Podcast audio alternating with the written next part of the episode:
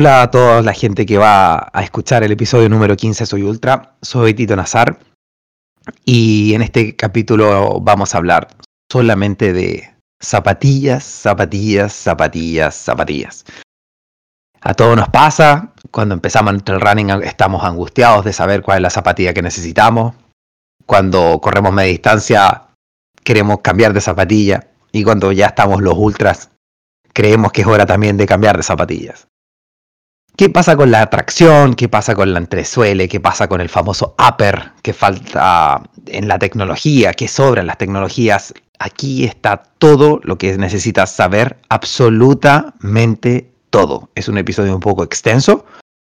Sin embargo, creemos que fue una conversación increíble y para ello, de verdad, trajimos a una de las personas con más experiencia a pesar de su corta edad.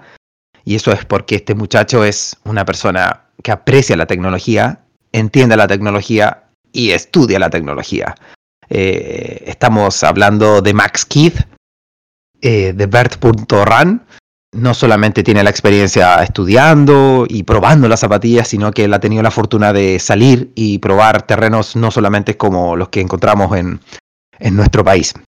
Es una conversación dinámica, divertida, eh, donde van a, vamos a hablar cosas un poquito colaterales, vamos a hablar de kilómetro vertical, vamos a hablar de, vías ferratas.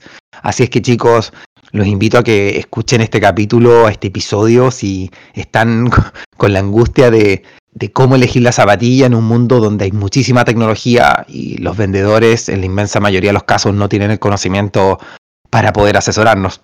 Nunca se olviden de que las cosas suceden por causa y consecuencia. Y una de las causas que nos llevan a las consecuencias son las marcas que nos apoyan. Y si nos apoyan es porque nos buscamos mutuamente y creemos en, en nuestras filosofías, que se aunan y juntan un camino donde se puede hacer una comunidad más fuerte. Eh, si tienes un problema muscular, si tienes una molestia muscular, te pueden hacer una asesoría desde un Zoom hasta te pueden hacer eh, una asesoría donde ya puedes ir a los centros en forma presencial con megas cuidados. Estamos hablando de KMP. KMP.cl, también puedes agendar al WhatsApp, ellos tienen un WhatsApp, prepárate a anotarlo, el 981 50 8264. También tenemos a nuestro gran Felipe Cuevas, que nos abastece de las tremendas fotografías que estamos trabajando eh, en nuestro sitio web y, en el Instagram. A los tremendos chicos de Hand Mountain, arroba Hand Mountain Chile, los puedes encontrar ahí por el Instagram. Cada día haciendo un arte más increíble con estas placas de montaña. Tú ves una montaña y ellos te la pueden hacer y te la pasan en una placa de diferentes tamaños. Puedes inventar una, montaña en 3D de tus sueños y ellos te la van a poder pasar a la placa de madera. Y por supuesto, cuando el performance eh, es una cosa importante, cuando no quieres bonquear, eh, eso es como tener una baja azúcar irrecuperable, necesitas la nutrición de calidad, necesitas de los expertos, necesitas de quienes inventaron esto, necesitas de la gente que sabe y no te vende cosas extrañas con nutrientes que después se saben que no funcionan. Squeezy Sports Nutrition son lo que nosotros te podemos recomendar porque lo probamos, lo usamos y creemos en ellos. Sin más hablar, chicos. Nos vamos directamente al episodio. Eh, un episodio súper emocionante. Aquí está la Biblia de las zapatillas. Los dejo con el tremendo podcast y con Max Kid. Muchísimas gracias. Este es el episodio número 15 de Soy Ultra. Buenas noches a todos o buenos días a todos, todos, todos, todos, todos. ¿Cómo están? Soy Tito Nazar. Estamos haciendo otro podcast más y Va a ser muy divertido porque vamos a hablar de un solo tema en absoluta profundidad y se trata de las zapatillas de trail running. Tecnología, cómo saber qué zapatilla quiero según la distancia que estoy corriendo. Estoy empezando a correr, quizás estoy corriendo ya 20k, pero ya le estoy echando el ojo en una carrera en 35k. ¿Y qué pasa si voy a correr una carrera de ultra? ¿Acaso tengo que comprarme más de un par de zapatillas? Tanta cosa que uno se cuestiona con el equipamiento y ciertamente las zapatillas por donde todos deberíamos comenzar. El tema es que teníamos que hablar este tópico con alguien que supiese. Y mm, en Soy Ultra creemos que uno de los muchachos que más canastea, como diría mi padre, este tema, es un chicoco, un niño bien joven, que tiene muchísima experiencia en trail running, hay que decirlo. Es una bestia, no solamente en trail running, también le gusta mucho el esquí randonné, por supuesto está metido en la moda del, del gravel, de las bicicletas de gravel. También ahora le dio harto al Swift, por lo, Así es que queríamos saludarte, Max Keith, ¿cómo estáis? Buena, Tito. Muchas gracias. Eh, Nabo, la verdad, feliz de poder eh, aportar con mi quizás amplio conocimiento de, zapatillas que creo que pueden mirarse a huevo siempre, pero la verdad es que es, es, quizás literalmente el único punto técnico que puede tener un deporte tan simple como el trail running. Así que nada, feliz de que de, poder aportar y, creo que te voy a robar el término de tu viejo canasteo, me, me gustó harto. La vieja escuela, hay que decirlo, hay que canastear. Sí. Como diría también mi padre, cuando alguien no sabe algo o, hace las cosas mal, mi papá dice que es un chambón o está haciendo una chambonada. No hay que ser chambón en la vida, hay que canastear. Oye, Max, eh, una de las razones por las cuales te buscamos, eh, obviamente Soy Ultra te seguimos, yo también te sigo hace muchos años, es que yo creo que tú eres una de las personas que yo he visto con más cambios de pares de zapatillas en tus redes sociales. Así tú posteas algo y es como, ah, cambio de zapatilla. Eh, Max, mira, cuéntanos un poquito de ti. O sea, sé que tu, currículum es eterno y quizás Dios sabe cuándo va a terminar. Pero quizás si nos enfocamos entre el running, eh, ¿qué onda con el trail? ¿Hace ya cuántos años que estás metido en esto de las montañas? Bueno, Básicamente te diré que casi ya van a ser 10 años desde que empecé a correr trail. Si bien al principio partí de la peor manera, debutando casi que en un ultra, que, está, lejos de ser la recomendación, probablemente los últimos 6 o 5 años han sido los más fuertes que he tenido a nivel de entreno, a nivel de competencia y a nivel un poco como de, de, tratar de llevarlo a un nivel un poquito más, no sé si la palabra es profesional, pero sí a un nivel un poquito más serio, por lo menos. Así que eso, o sea, del 2014, 2015 ya he estado bien pegado en el tema, eh, haciendo carreras desde las más cortas posibles, que son eh, kilómetros verticales, digamos, mm, hasta, hasta la mítica distancia de 100 millas. Y, y, todo lo que está entre medio de alguna forma. Y, y un poco quizás los últimos años he estado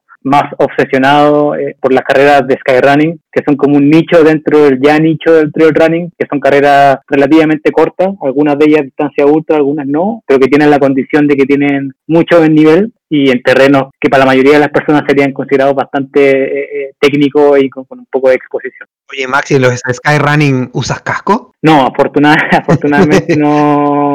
La, moda del casco nunca estuvo incorporada en Europa. Creo que quizás alguna alguna carrera que pasaba por glaciares, puede que haya sido la primera de, no sé, en el Monte Rosa o alguna por ahí. Recuerdo haber visto fotos con casco, pero pero las que yo he hecho por lo menos y la mayoría y la mayoría de, las que conforman el calendario oficial no tienen el requisito, pero sí debo decirte que, que en Trofeo Quima, que es una de, de las clásicas, te recomiendan correr con casco. Ahora, nadie, nunca había nadie correr con casco en las dos veces que he estado, pero por lo menos lo ponen como una recomendación. Buena, Max, corriste dos veces trofeo Kima. Dos veces trofeo Kima y este iba a ser mi tercera y última, pero gracias al, al, maldito, COVID se corrió. Bueno, ¿y por qué y última? ¿Por qué tan sentencial? La verdad es que es una, una, historia de amor y odio con esa carrera. Podría quizás resumirlo en que, que es por lejos mi carrera eh, corta o entre comillas corta, porque igual siguen siendo 50 kilómetros con casi 4.500 de positivo, eh, lo cual no la, hace, no la hace sentir como una carrera corta, pero al ser que es una carrera de cada dos años, eso el tiro ya te da cuenta que tenéis que dedicarle mucho tiempo para poder estar en el juego. Y es una carrera súper ingrata, es una carrera que, que más allá de lo técnico, porque tiene, no me acuerdo si cinco o seis pasos de vía ferrata, tienen pasos de montaña eh, bastante bravos, digamos, te presionan a, correr al límite en, terrenos que son muy poco replicables para el, día a día, viviendo acá en Santiago. Entonces, las dos veces que fui he dado la real cacha, lo, he pasado pésimo, quizás por una serie de, motivos, pero siempre he quedado con esa sensación de que la carrera me, ha quitado más de lo que yo he podido entregar, así que me había autoprometido ir por última vez y darle el check, por lo menos para yo sentirme satisfecho con, con haber dado lo mejor de mí pero nada, pues el COVID eh, dijo otra cosa para este año y habrá que esperar hasta el 2022 para, poder darle otra vuelta al, sendero de Roma, que le llaman. Oye, eh, dos cosas quizás para la gente que dice, ¿qué dijo? ¿Diga qué? Quizás deberíamos decir, bueno, yo te, puse, hice un comentario un poco local, chileno, porque sabemos algunos que existe una corriente que nos presiona mucho a la gente que nos movemos por la montaña, usar el casco, usar el casco, usar el casco, cuando carreras de skyrunning técnicas no existen, solamente tienes la altura y la ganancia en metros, pero en pasos técnicos Chile no tiene nada. O sea, hasta en Argentina he visto pasadas mucho más diabólicas y tampoco usan casco, entonces por eso era una pregunta irónica. Y lo otro de la vía ferrata, eh, ¿quieres explicarnos qué es la vía ferrata? Eh, sí, básicamente no sé la definición literal y técnica, pero como yo asocio la vía ferrata es básicamente un paso de montaña que puede ser, digamos, un, la, montura a, un, a, una cumbre o puede ser un, un portezuelo, eh, que básicamente tiene literales cadenas o fierros de manera de escalera, cosa que tú te puedas aproximar hasta a estos lugares para poder montarte hacia el otro lado para hacer la cumbre. Entonces, obviamente, al haber vías ferratas, la exposición es altísima. No, necesariamente si te caíste te vaya a morir, pero sí, obviamente, si, si te llegas a caer de una vía de ferrata, la vaya a pasar súper mal. Y también hay vías ferratas de todo el mundo, digamos, que obviamente no la podía hacer eh, a capela. Eh, creo que de hecho acá en Pocón hay una, en el, en el Cerdú hay una que creo que hay que hacer encordado y en Chile en general no obviamente no, tenemos cultura para nada de vías ferratas, pero en Italia por lo menos la, cultura de montaña va muy de la mano con las vías ferratas que están desde la Segunda Guerra Mundial o incluso antes, que básicamente eran los pasos que usaban los soldados para pasar de un lado a otro. Son estructuras metálicas y de fierro que si bien se van renovando cada cierto tiempo, es una tradición de muchos, muchos años en el, en el montañismo y que hoy en día también la, corriente de skyrunning ha tomado para ciertas carreras. En, en Italia por lo menos es súper común. Tal cual. Que bueno, Vía ferrata, sí, falta mucho desarrollo para eso. Es que bueno, es un tema que muy ligado a la historia, como bien dijiste. Yo me acuerdo también que la vía ferrata tuvo un auge muy potente para el tema del contrabando en los Alpes. Cuando, en el fondo, cuando estaban en la guerra mundial, como estaban desabastecidos los tipos para pasarse comida y licor y cuánta cosa, iban por los pasos montañosos porque por ahí no los podían atajar. Y la única forma de hacer el, el acceso a la montaña cargado como mula, literal, para mover esa mercancía era con la vía ferrata, que como, claro, hay unos anclajes que son como una forma de C, como cuadrada, y que en el fondo esos los meten con, con pegamento epóxico contra la roca, y en el fondo ahí tú vas un poco como gateando por la roca y también ponen una línea de vía, que es un cable donde tú te anclas con un mosquetón y qué sé yo. Pero sí, es divertido, definitivamente. Es como una, una introducción a la escalada en roca. Exacto, eh, digamos que es, una, es, la, es, como el paso número uno, es como el jardín infantil de, de la escalada en roca. Eh, es, realmente una experiencia, más, allá de la carrera en sí, eh, creo que una, una experiencia que, que, cualquier persona que disfruta del aire libre y que no, que no tiene vértigo, disfrutaría concho, porque es una, es una forma bien pura de, o sea, entre comillas pura, porque hay, hay un fierro metido en la pared, pero pura en el sentido de que de que con tus propias manos te estáis parando en un lugar que probablemente no habríais pensado nunca que te podéis parar. Sí, claro, si no estás encordado, qué sé yo, claro, o poniendo seguro. Donde hay, me estaba acordando donde hay unos fierros, después vamos a entrar en, materia, pero es inevitable hablar de estas cosas, pero es como, por si, por si algún día se acuerdan de Soy Ultra, cuando van a las chicas, hay un sector donde está el muro de escalada, donde están las paredes más duras, no sé, me acuerdo está creo que Simpatía por el Diablo, que es un 12A. Para llegar a esa ruta, a esas rutas, porque hay varias, hay ahí unos fierritos metidos. Eso es como una, una vía ferrata súper burda. Pero hay ahí unos fierritos. Me acuerdo que en Santiago era como, oh, ok, existe eso en Santiago. Acá en el Manquehuito intentaron hacer una especie de, no sé si llamarle vía ferrata, pero hay como unas cadenas en un lado para agarrarse. Eh, eso también es como una, una, una, pequeña vía ferratita, una, una vía ferratita a nivel chileno. Una ferratita, claro. Así como cuando vas a subir el provincia por, eh, por bueno, también el, provincia sería un, lugar clásico donde quizás una, una vía ferrata o también hay el lugar de la cruz donde hay unos pasos de piedra. Básicamente son como lugares ad hoc para poner algo por el estilo. Sí, definitivo. Bueno, pero no estamos hablando de vía ferrata, a pesar de que nos gusta. Eh, es, que, es que Max es inevitable hablar de estas cosas porque uno no habla de estas cosas. ¿Quién diablo sabe lo que es la vía ferrata? Te agradece. Oye, tenemos que hablar de zapatillas. A ver, pretendamos que no importa en el estatus que estamos, yo creo que una pregunta que nos vamos a hacer siempre mientras estemos corriendo es, ¿cómo elijo una zapatilla? ¿O no? Y quizá, ¿acaso será una de las primeras cosas que te va a decir cómo elegir una zapatilla el tipo de terreno? ¿O se te ocurre algo más importante quizá que el tipo de terreno? Eh, sí, o sea, yo creo que quizás esa, esa podría ser la uno o la pregunta número dos, junto con el para qué o con qué finalidad última eh, pensáis utilizar la zapatilla. ¿A qué voy con esto básicamente? Es como, como definir si es para correr ultra distancia o para pasarte muchas horas con la zapatilla, o si básicamente es para ir a darte una vuelta a, un cerrito, a un parque y no necesitáis, digamos, eh, no sé, pues mayor amortiguación o ese tipo de cosas. Entonces un poco el terreno y, el objetivo te puede ir eh, apuntando hacia qué, hacia qué segmento o qué condiciones tenéis que buscar y características en ciertos zapatillas. Buen punto. Entonces, a ver, antes también comentaste el kilómetro vertical. Vamos a tener que explicar eso, hagámoslo de inmediato. Brevemente, Max, ¿qué es un kilómetro vertical? Un kilómetro vertical también es como otro nicho dentro del, ya nicho de deporte trail running, que yo diría que no, sé si hay carrera más corta que esta, pero por definición un kilómetro vertical es una carrera de menos de 5 kilómetros que tiene que hacer por lo menos 1000 metros de nivel positivo. En la práctica significa que tú partís abajo de un cerro y te largan y la meta está después de 1000 metros de nivel positivo. O sea, estáis todo el rato subiendo pendientes pendiente de más de 10%, 15%, estáis todo el rato cerro arriba. Como dices tú, vomitando el pulmón. Vomitando el pulmón desde literalmente la partida. Que encima suelen ser, suelen ser diferenciadas y, siempre te va, te va cazando alguien atrás, lo cual también hace que el formato sea bastante diferente a las carreras de trail que uno está acostumbrado. Claro. Oye, y hay que decirlo, ¿ah? el rey de, la, de los kilómetros verticales en Chile será latitud sur, me imagino. Sí, creo que es un, bueno, incluso ni siquiera acá en Chile, en Europa también es un formato que, que no prende, que, que, cuesta mucho, supongo que también por, por el hecho de que mucha gente lo considera intimidante, o sea, si alguien está partiendo con el trail running y tú le decís, y sabéis que vamos a subir mil metros de nivel positivo en, en dos o tres kilómetros, eh, puta, te, te, te vais para atrás porque sí vas a estar gateando. Entonces yo creo que da mucho miedo. Pero en la práctica te das cuenta que al final es un formato que es amigable, porque al final te va a demorar una hora, una hora y cuarto, quizás una hora y media, si va muy tranqui, y después bajáis con toda la tranquilidad del mundo y creo que es un formato súper amigable para empezar. Pero lamentablemente, tanto en Europa como obviamente acá en Chile, por supuesto, el formato nunca logra tener la, la acogida que yo creo que eh, podría tener, al, ser un formato como de, de, explosividad y que puede ser muy muy bueno de entrada para el mundo de los trails.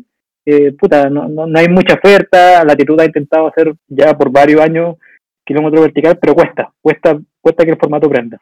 Pero igual, siguiendo con esa idea, tenemos que volver al tema zapatillas, pero hay que decirlo, es que son cosas que, esto es, el, eso es lo que pasa con el trail y encima con tantas modalidades el kilómetro vertical también es bueno porque es una forma de entrar en las carreras y no gastar tanto dinero, porque el ticket es barato, porque es una carrera muy corta.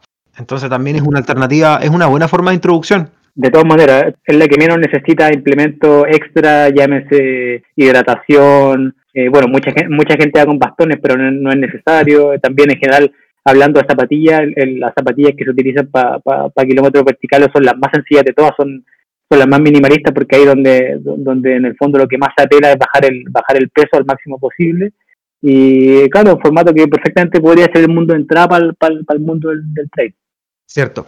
Oye, mira, retomemos la zapatilla. Antes de entrar en esto, quizá deberíamos hablar también del calce, que es un gran tema, quizá mucho nos pasó, nos pasó también con los zapatos de montaña. ¿Cómo es el tallaje de la zapatilla de trail running? Em, ¿Estás de acuerdo, Max, que si te digo que, por ejemplo, tu pie bueno, primero una de las mejores maneras de probar una zapatilla es midiendo tu pie. Y eso, tomas tu pie sobre una hoja de papel y de pie, no sentado, ojo, de pie, porque así aumentas más la superficie de tu pie, mides la parte que marque más atrás y la parte de más adelante. No importa el dedo, el que marque más adelante es la marca que tienes que poner. Mides la distancia entre ambos puntos, el de atrás y de adelante, y a eso deberías sumarle un centímetro más y eso lo, conviertes a la talla de zapatilla que deberías usar. Esta recomendación, yo trabajo en retail y me ha funcionado toda la vida, pero a mí, ¿tú opinas que es una buena, una buena explicación de que es, teóricamente ese es el tallaje correcto de la mayoría de las personas o tú tienes otra técnica? 100% de acuerdo, creo que literalmente es una de las mejores explicaciones que he escuchado, que, muy poca gente lo hace por lo demás. Eh, pero sí, por ejemplo, yo, yo hice eso cuando me acuerdo me compré mi primera bota de esquí, que en el fondo la, bota de esquí siempre se vende por el monto, que son los centímetros en el fondo que mide tu pie, que desde ahí, por ejemplo, yo aprendí que soy un 27 y medio.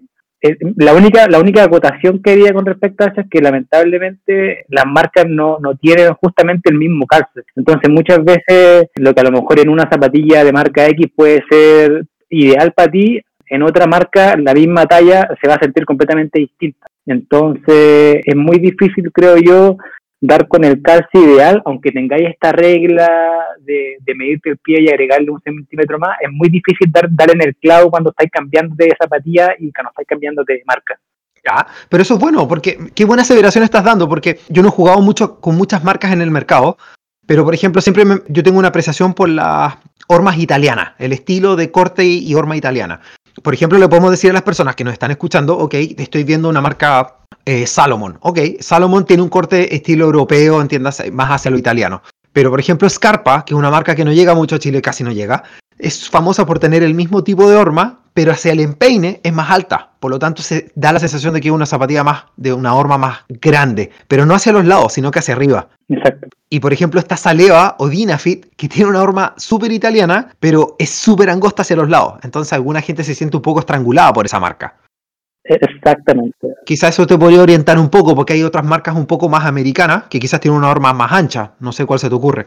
Exacto, o sea, literalmente creo que la, ejemplificación que diste tú eh, es, muy buena porque es también mi apreciación personal que yo he saltado de, de alta marca en marca y justamente, o sea, el calce de una Dynafit no tiene nada que ver con el calce de, de una Altra, de una Hoka, ¿caché? Que son, son marcas americanas, bueno, sobre todo un, un que de hecho uno de los aspectos que ellos venden es, digamos, que tiene una horma mucho más amplia, lo cual ellos creen que es más cómodo para poder trotar, sobre todo a larga distancia. Pero el calce, digamos, que tienen eh, marcas justamente como un Dynafit, como un Salomon, como un Saleva y otras más, eh, se siente mucho más digamos, apretado en tu pie, siendo que a lo mejor es la misma, el, mismo tamaño de, de, horma, en la misma talla, pero tienen un feeling completamente distinto. En ese sentido creo que es muy personal el cómo te gusta sentir a ti el pie dentro de la mm. zapatilla. Yo, por ejemplo, con harto tiempo en esto, me he dado cuenta que siempre tiendo a inclinarme por zapatillas o marcas de zapatillas que se sientan súper justas. A mí no me gusta que el pie baile dentro de la zapatilla, sobre todo cuando, cuando estoy haciendo cosas más técnicas donde, donde la tracción y, y, un poco la confianza que vaya a tener mm. sobre cada pisada, eh, me gusta sentir el 100% de la planta de la zapatilla. Entonces, por ejemplo, para algunos casos incluso yo me bajo medio número de una zapatilla para sentir el fit más apretado de lo que sería, digamos, en mi talla normal. Pero eso también va a depender un poco del objetivo, porque también obviamente para una carrera larga, a lo mejor una zapatilla un poco más justa no te va a acomodar, ¿cachai? Porque finalmente el pie va a terminar hinchándose y puedes producir eh, ampolla y algo por el estilo, pero versus a lo mejor, no sé, un kilómetro vertical o alguna, alguna travesía o algún trail que te requiera, digamos, no escalada, pero sí hacer algún paso de piedra o algo donde la sensibilidad vaya a ser un factor importante versus el confort, ahí tenéis todo ese rango de juego entre medio de talla. Bueno. Em, dijiste algo muy importante que tiene que ver con el baile, el juego que tiene el pie versus el inner, el liner, el, interior de la zapatilla. No está en la pauta, pero creo que debemos tocarlo porque es algo que es muy básico también porque está de la mano del zapato. Eh, el calcetín. Eh, ¿Se te ocurre algún consejo de calcetín para la gente? ¿O qué, cosa, qué apreciaciones deberían tener las personas a la hora de elegir un calcetín? Mira, sinceramente creo que es un tema también, bueno, bueno, quizás deberíamos, también yo debería haber partido comentando que, que las zapatillas, si bien tú y yo podemos dar miles de recomendaciones y pueden haber cientos de, de reviews en internet, igual al final del día siempre va a ser algo súper personal, o sea, desde que todos tenemos el pie un poco distinto, desde que todos queremos sentir cosas distintas, al final nadie te va a poder nunca, digamos, eh, aconsejar a la perfección tu zapatilla solamente por decirte que a él le funciona. Y, y, un mm. poco tomando, tomando el tema de los calcetines, creo que va por ahí también. O sea, sinceramente y literalmente yo no ocupé calcetines hasta recién el año 2014. Corrí toda mi primer ultra sin calcetines eh, y de hecho hasta el día de hoy eh, muchas veces salgo a correr sin calcetines porque me gusta la sensación de, que el pie ande, ande, directo en la zapatilla. Eh, sinceramente, o sea, a mí me gusta el calcetín muy delgado y que básicamente te proteja, digamos, de lugares cuando estáis como en acarreo y cosas así, donde, donde la piedra te entra más por arriba que por abajo. Claro. Y yo tampoco, por ejemplo, nunca soy de, yo creo que, no sé si alguna vez vida he parado porque tengo alguna molestia, porque me entró una piedra o algo por el estilo, porque también como uso la zapatilla o tiendo a usar la zapatilla un poco más apretado, no permito que haya mucho espacio para que las piedras que puedan entrar hagan como ese baile. Entonces, el calcetín para mí, sinceramente, eh, más allá de algo estético, que creo que eso sí es importante para mí, ya que las zapatillas siempre suelen ser tan feas las zapatillas de trail, el calcetín es el único componente digamos, eh, que uno puede elegir para que haga cierto match a, a los ciclistas. Eh, más allá de eso, no, no siento que el calcetín juegue un rol tan importante, pero obviamente es una apreciación personal y, creo que quizás no soy yo la persona indicada para hablar de eso, porque como digo, o sea, yo por muchos años corrí sin calcetín y hasta el día de hoy a veces, a veces lo hago. Mira, qué buena.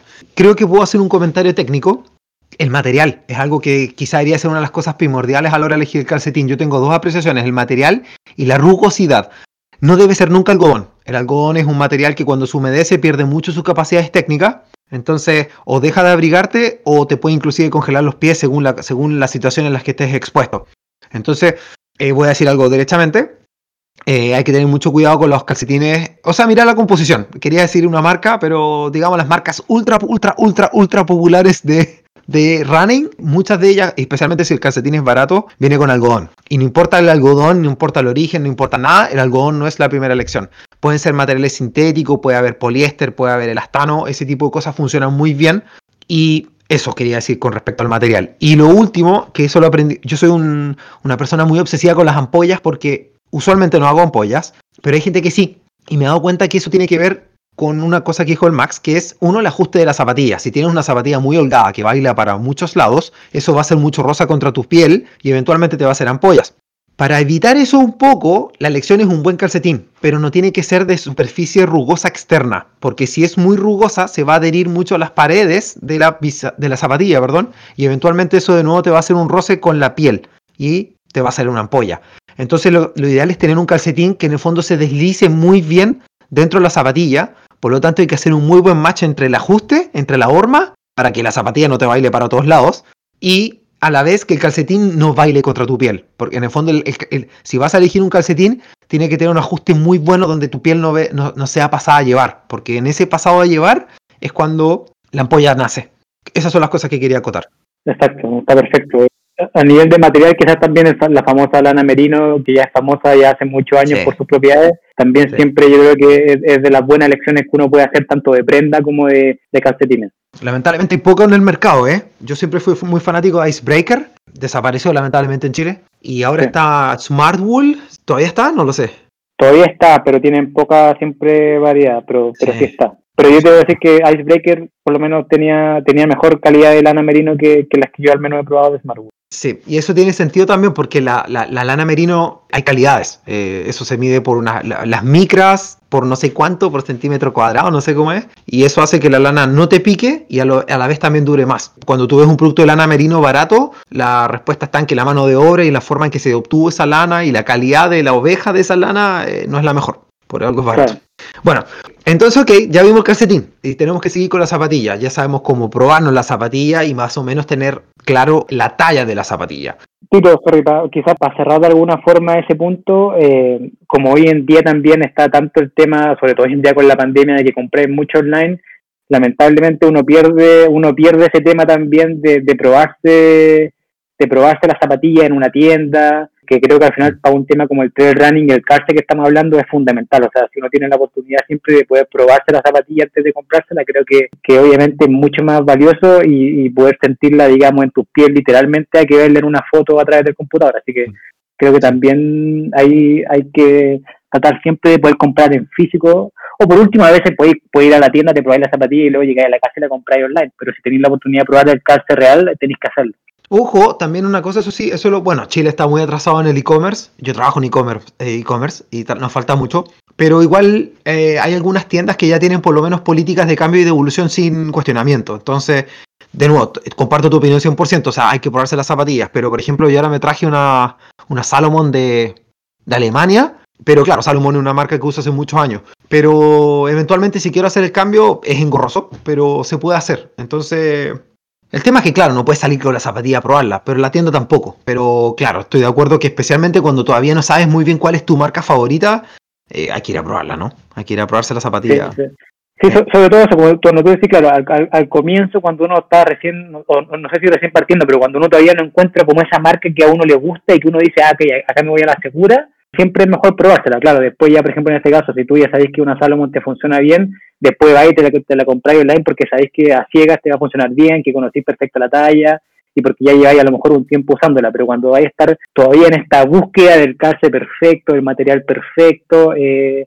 mejor probárselo. Entonces, tenemos acotado el tema del calce. Tenemos que seguir entonces con lo que creemos que quizás una de las cosas que van a dirimir en mayor parte la elección de la zapatilla. Ok, ¿qué pasa si vivo en el sur? ¿Qué pasa si estoy mucho en Temuco? ¿Qué pasa si estoy en Pucón? Eh, no sé, voy a andar metido un poco por, de repente, por unos terrenos medio sopeados, un poco de barro. ¿Qué son las consideraciones que quizás yo debería tener por ahí?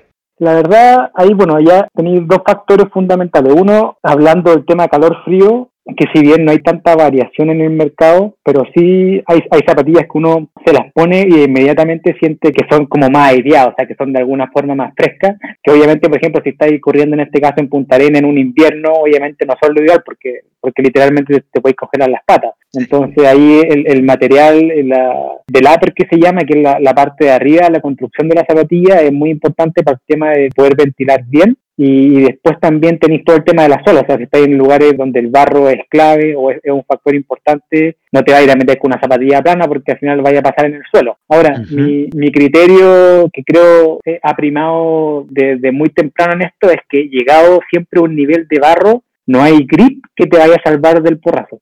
Y bueno que ya siempre, siempre cuando llegáis a un nivel de barro tanto que la zapatilla se te hunde y casi que tenés que sacártela con la mano, hasta esos típicos refalines de barro que son imparables. Yo creo que no, no hay finalmente un grip, a menos que casi que te pongáis una especie de microspike que te vayan a agarrar en esas condiciones. Uno siempre mm. tiene que pensar en condiciones de barro más o menos normales. O sea, si te vaya a correr un Valdivia a lo mejor, claro, o sea, independiente si te ponía una, una zapatilla con mega grip o solamente con, con un grip, digamos, más, más modesto, la, la, sacada de cresta te la vaya a pegar igual. Entonces, no sé si en casos de barro extremo sea realmente un factor la suela, pero sí, sí las condiciones más o menos normales o cotidianas, sí obviamente pueden decirte un poco para dónde tiene que ir la suela, si va a ser con más grip o menos grip. Oye, pero hablando de, de, suela, porque yo creo que quizá una de las primeras cosas que la gente se cuestiona es el tema de las calugas. Yo le digo calugas, no sé cómo se le dice. Y la la zapatilla. Y se me hace que cuando uno comienza como que los gallos ojalá tuvieran garras de puma la cuestión. Em, eh, ¿qué, onda en general? Porque ok, estamos hablando, no, fuimos muy al sur, pero ¿qué pasa en Santiago? ¿Qué pasa, eh, ¿Qué pasa en Santiago? ¿Qué pasa en la provincia? ¿Qué pasa en el Manquehue? ¿Necesito tanta suela? ¿Necesito tracción? ¿Qué pasa ahí?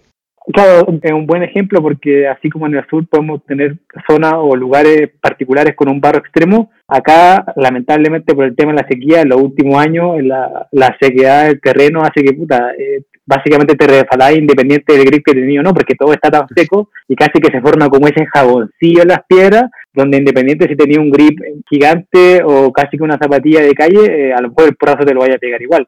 Ahí también siempre creo que va un poco de la mano con, no sé si llamarle técnica, pero un poco tu experiencia bajando, saber, saber cuándo apretar, cuándo no apretar. Y obviamente el grip también te puede ayudar, pero también hay un poco de, la usabilidad del usuario. Y qué bueno que dices eso, porque tengo la sensación, esto yo creo que ustedes quizás más como equipo, eh, no sé, quizás lo has hablado con, con, tu amigo con Moisés o lo hablas con tus amigos allá en Santiago, pero se me hace también a veces que la gente le pone demasiada confianza al grip de la zapatilla no entendiendo que en las bajadas quizás las personas deberían desarrollar mejor, una mejor técnica, cosa de no ir tan frenado y no echado para atrás, que usualmente uno se cae, cuando está bajando se, cae de poto, y eso es porque en el fondo la zapatilla pierde tracción, no entendiendo que quizás deberían aprender a balancear el cuerpo hacia adelante y dejarse un poco más llevar por la bajada y, no ir tan frenado, y no depender tanto del grip. No sé qué opinas Exacto. de esto. Exacto, no, 100% de acuerdo. Yo creo que un, buen ejemplo de esto es la la zapatilla clásica que yo creo que todo trail runner en algún momento tuvo, que, es la mítica Speedcross de Salomon, que básicamente que es, una suela, es una suela de, caucho con unos dientes, eh, que, tiene un, que tiene un upper de hilo durísimo, que tú decís, esta zapatilla no tiene absolutamente nada que hacer en un cerro como el Provincia, en un cerro como el Manquehue, pero tú veis que la gente finalmente se queda con el grip y que el grip hace maravillas, porque teniendo ese grip no se van a caer, cuando como justamente tú bien decís, tiene mucho que ver con cómo tú te planteas en la bajada, o sea, desde tu postura, desde tu cadencia, desde finalmente dejarse llegar por la gravedad versus frenarse. Y claro, obviamente un grip bueno te va a ayudar, pero no va a hacer maravillas. Y también, también tenéis que tener en consideración, creo yo, es que si es una zapatilla que vais a usar tanto para ir a un San Cristóbal, por poner el ejemplo un Santiago, o de repente incluso para correr en algún parque, una zapatilla que tenga los tremendos dientes, como decís tú, finalmente va a llegar a ser incómodo, porque es duro, ¿cachai? Porque finalmente se sienten como esas pelotitas en los pies, que a lo mejor en un, claro, como a lo mejor en un cerro blandito, como no sé, pues a lo mejor en Patagonia en verano, donde la tracción es natural, a lo mejor ahí se sentiría exquisito por acá, donde de repente el suelo está durísimo por lo seco que está, una zapatilla con el nivel de suelo a un Speedcross no tiene nada que hacer, ¿cachai? Mm, sí. Eh, Max, aquí en la pauta eh, pusiste una palabra, eh, o sea, dos palabras, entresuela. Eh, el feeling de la entresuela. ¿Qué es la entresuela?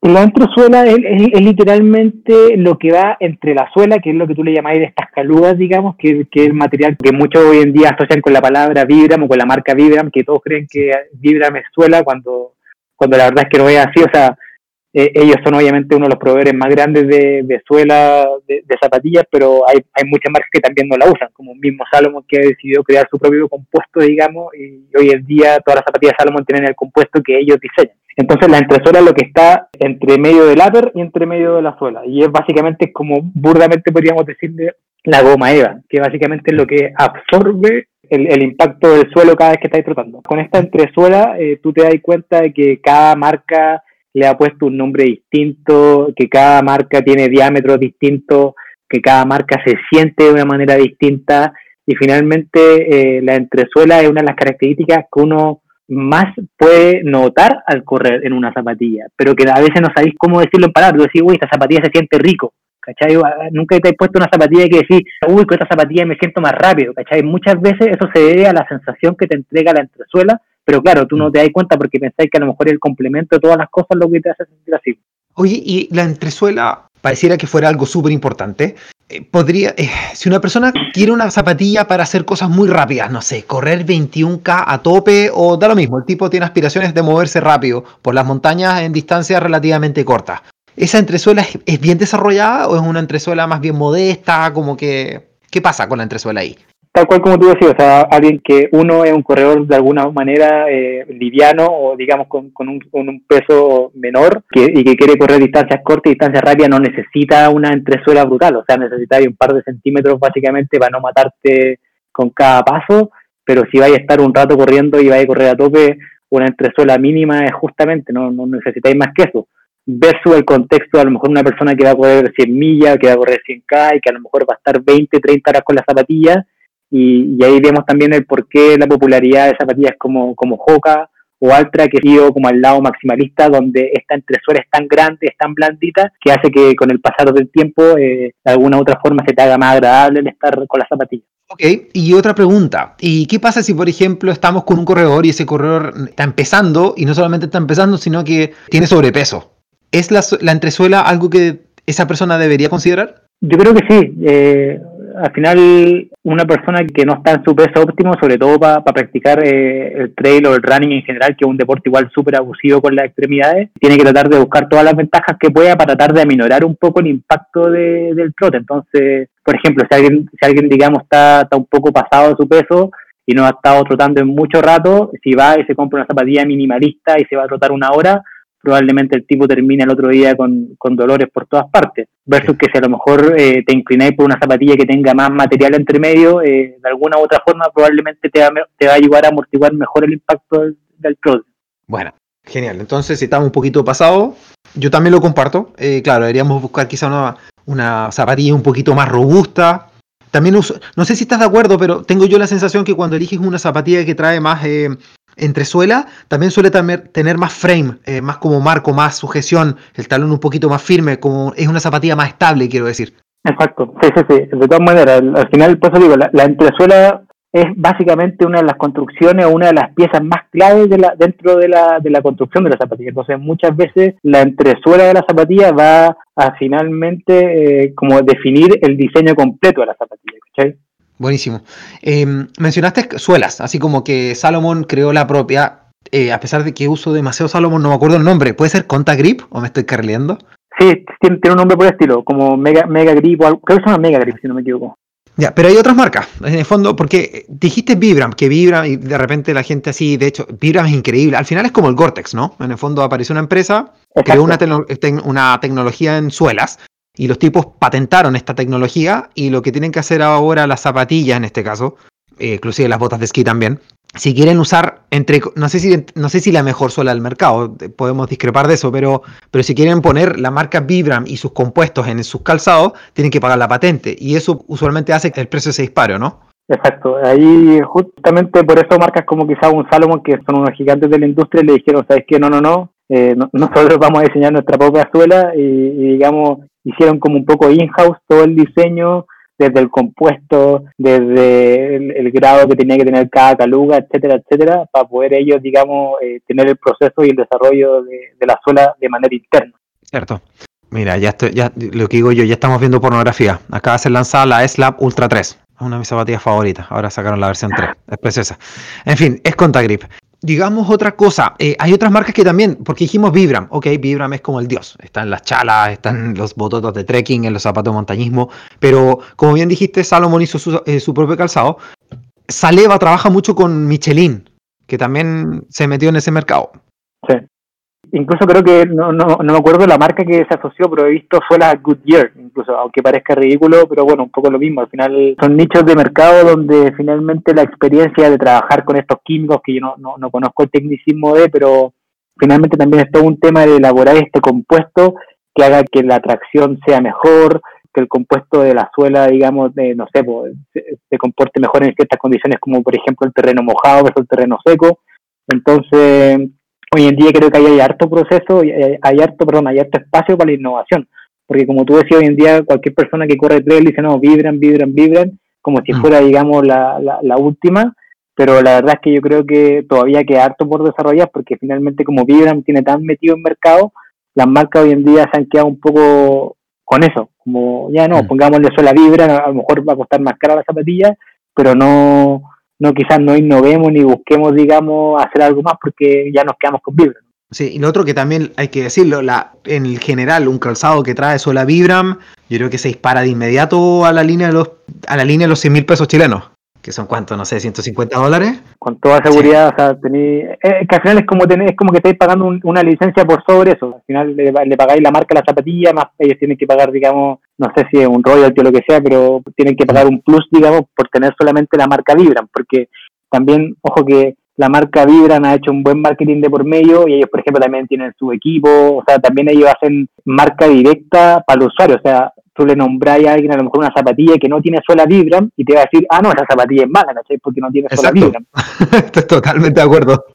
Sin ni siquiera saber de qué se trata la suela que tiene la zapatilla. Entonces, ahí también creo que hay que tener, o sea, hay que tener un poco de cuidado porque si bien Vibram es por lejos la marca más dominante del mercado y tiene, tiene suelas súper buenas, no quiere decir que sean efectivamente los mejores para todas las condiciones. Y siguiendo con esta línea, ¿te puedes mojar el potito diciendo cuál es, por ejemplo, si tienes que elegir una zapatilla así con la adherencia más polivalente que has probado? Independiente de cuánto drop traiga la zapatilla, ¿se te viene alguna a la mente o tienes varias que quieras nombrar? Sí, o sea, la, la verdad es que es difícil nombrar una. A mí en general la sola vibra me gusta. El único tema que he tenido, que no sé si es un tema personal o de, de, o de percepción media fantástica, es que creo que todas las zapatillas que tienen suela vibra se tienden a calentar mucho en las bajadas. Entonces, por eso hay veces que yo le hago el quite. Mira. Y el compuesto de la Salomon a mí me gusta mucho, creo, creo que está muy bien logrado y en general las zapatillas Salomon que he tenido con grip también siempre me han dado buenos resultados. Y por último también quizás tengo que decir la Innovate. La Innovate por lo menos las veces que lo he usado en condiciones medias extremas también siempre se ha comportado súper bien. Creo que por ahí esas tres siempre yo creo que esa la segura en términos de grip. Pero insisto, o sea, hay un montón también de cosas que acá no llegan, que no, que no vemos y pueden ser igual o, o mejor que cualquiera de estas que te estoy nombrando. Bueno, oye, y siguiendo un poco con la línea de siempre de la entresuela y de, del grip, en general, ¿qué pasa con Merrell en Chile? Te nombro Merrell porque se me hace que está siempre por ahí, está siempre orbitando, Columbia, Merrell, como marcas que son siempre la gente cuando está cotizando va a esas marcas. Entonces, ¿qué se te viene a la mente cuando piensas en estas dos marcas? O sea, bueno, por ejemplo, el caso de Columbia yo lo conozco bien, por dos motivos. Uno, por la ANIC, que tiene un montón de cosas Columbia, y dos, también porque Columbia, en vez de decidir desarrollar ellos una línea de zapatilla específica para trail running, decidieron comprar una marca entera. Y esta marca entera es Montrell, que es una marca que a lo mejor como por sí sola no suena mucho porque a Chile no llegó, o si llegó, llegó digamos muy escaso. Yo por lo menos todas las Montrell que tuve originales me las compré siempre afuera. Entonces, claro, puede que no sea una, una, una marca de renombre, pero yo te digo, o sea, la Fluid Flex, que es una de mis zapatillas favoritas en la historia, era Montrell, mm. y estoy hablando de una zapatilla de hace ocho años atrás. Entonces, mm. claro, ellos, por ejemplo, estaban metidos en la Western States, ellos estuvieron en el primer equipo oficial de trail running en los Estados Unidos a mm. principios del 2000, eran una marca enorme. Entonces, por ejemplo, claro, Columbia un poco se aprovechó de todo ese know-how que ya tenía Montrell y hoy en día sacó como la línea Columbia-Montrell que de alguna u otra forma tomamos ese legado. Entonces, yo creo que ellos, por ejemplo, han hecho una buena pega de, de, continuar ahí, si bien podría todavía quizás ser mejor y más específico, digamos que partieron adelantados porque ya partían con esta marca que igual era súper potente de trail, por lo menos en Estados Unidos. Mm. Y Merrell, por otro lado, yo Merrell sinceramente no lo cacho mucho. Yo creo que he tenido una zapatilla Merrell alguna vez en la vida y la verdad es que como un poco siento que están como tú, o sea, como decías tú, que están por ahí, pero no se especializan mucho en nada. No, sabría decirte si son, eh, digamos, como maximalistas, minimalistas. O sea, en su momento Merrell se hizo muy conocido porque tenía la zapatilla Tail Glove, que era como una especie de guante, digamos, que era cuando estuvieron de moda todas estas cosas de las Five Fingers. Eh, pero más allá de eso, hoy en día creo que una marca como media tibia, en el sentido de que a lo mm. mejor está ahí y puede tener cosas, digamos, de, calidad buena, pero no tienen una presencia marcada en el mercado, por lo menos del calzado. Sí, estoy de acuerdo. falta dirección. Sí, eh, afuera es más potente, sí. Creo que hay más cosas, hay calzado un poco más específico. Siento que acá Chile lo que se trae es como muy all around, es como que le hace a todo, pero, pero como que, ah, no cacháis mucho para dónde va la micro. Exacto, exacto. Tratando, tratando de apuntarle a todo, que, a veces puede funcionar, pero otras veces no. A mí una eh, bicicleta, em, una zapatilla que me gusta mucho, pero también tiene, una, eh, yo siento que una zapatilla con mucha personalidad. A mí me gusta mucho la Dinafit. Creo que las suelas más eh, ridículas que yo he probado son las Dinafit. Es como, no sé si es el dibujo, yo nunca he sido capaz muy, de, interpretar qué pasa con la, con la tracción de la Dinafit, creo que es de otro planeta pero Dinafit a veces se caracteriza por ser una zapatilla muy seca, porque como en el fondo está hecha muy para, tiene una visión muy de alpinismo, dado que viene un poco con la escuela del esquí randonné, siento que de repente le hace, le hace falta un desarrollo un poco más americano, un poco más de media suela, para que en el fondo nosotros nos enamoremos de Dinafit. Eh, este año sacaron zapatillas así, creo que no sé cuándo llegan a Chile, pero me atrevo a decir, o sea, no sé, he tenido unas cuatro zapatillas Dynafit y de repente como que de hecho a veces no las uso porque es como que las encuentro de verdad demasiado agresivas, como que, como que me molesta el exceso de grip que tiene. Las tengo guardadas a veces como para situaciones como media particulares, quiero decir. Hay unos modelos que son más polivalentes, ahí tienen que investigar. Tenéis, tenéis toda la razón. Yo, de hecho, mi primer Kima lo ocurrí con, con una Felin Pro, que me, las compré tres días de la carrera y me las puse, las fui a probar y me encantaron. Y después de eso las dejé guardadas justamente para, misiones especiales, porque es una, una zapatilla exquisita es una zapatilla creo que es muy, muy rica, pero para situaciones súper puntuales. Entonces, como decís tú, le, falta, claro, meter un poco la chaya y diversificarla para, la persona, digamos, que no tiene, digamos, como el, como esta, esta necesidad de hacer cosas tan específicas, sino que la quiere un poco para el cerro, para el día a día, ¿no? Bueno. Oye, Max, bueno, vimos un poco entonces el terreno, vimos un poco la suela, vimos un poco la entresuela, pero hay un concepto que se conoce, a la vez no se conoce, la gente no entiende muy bien qué es lo que es, que es el drop, de R o P, drop. ¿Qué es el drop en la zapatilla y qué importancia tiene en, toda esta cosa?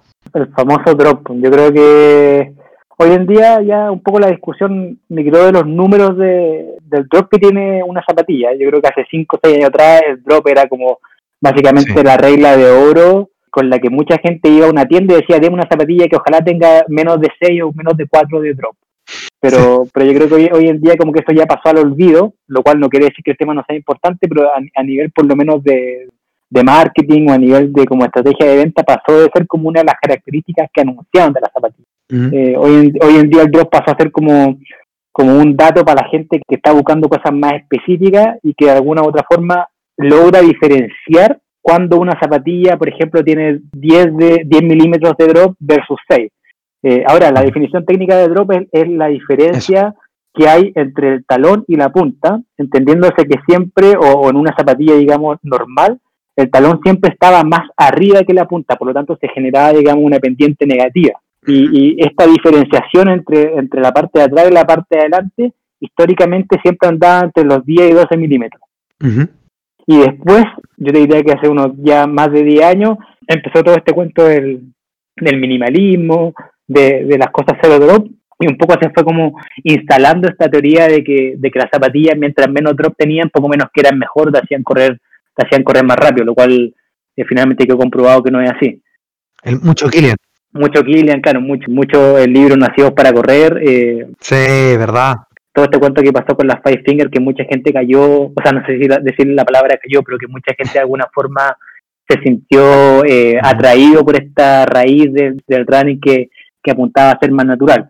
Eh, pero hoy en día, claro, el, tema del drop ya no es tan importante y las marcas finalmente hoy en día yo creo que ya muchas veces ni lo anuncian. Finalmente las zapatillas que uno ve en el mercado están todas dentro de, los 10, 8 como medida estándar y tenéis casos como, como por ejemplo un Altra donde su, su punto fuerte de venta, su punto fuerte de marketing es justamente publicitar zapatillas que tienen el cero drop.